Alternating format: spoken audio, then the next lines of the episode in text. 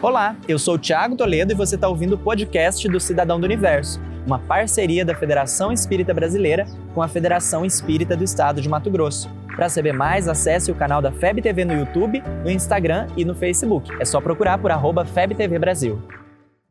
Imagina o universo. Agora imagina você chegando ao movimento espírita. Você lembra como foi? E de lá para cá, o que foi que mudou? Afinal, o que é que a gente está fazendo aqui?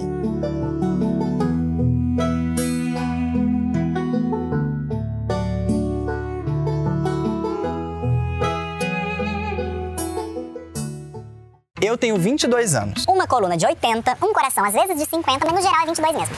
Eu tô no movimento espírita há todo esse tempo, mas me considerar espírita mesmo deve ter assim uns seis anos. Aos poucos eu fui entendendo o que eram essas instituições que me acolhiam: o Centro Espírita, a Federação, esse conjunto. Mas continuava me perguntando o que é que eu tô fazendo aqui. Foi aí que eu me lembrei de um outro jovem que também foi colocado diante de um movimento já existente e que teve a oportunidade de fazer diferença positiva. Francisco de Assis, depois de tentar encontrar alegria de várias formas desajustadas, e passar por uma situação bem desafiadora, ficando entre a vida e a morte, ouve a pergunta da sua própria consciência: Francisco, por que vais servir ao servo e não ao Senhor?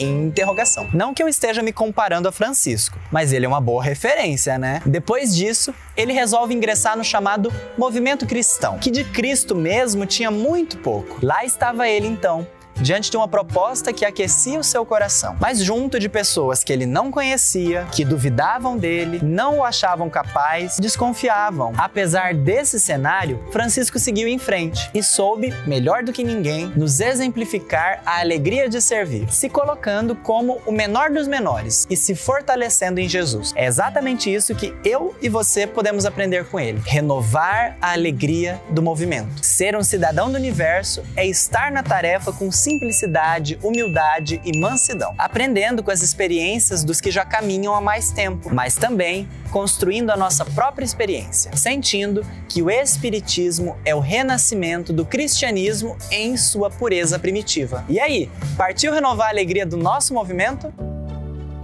Você ouviu o podcast do Cidadão do Universo. Siga a gente nas redes sociais, arroba FebTV Brasil e até o próximo programa.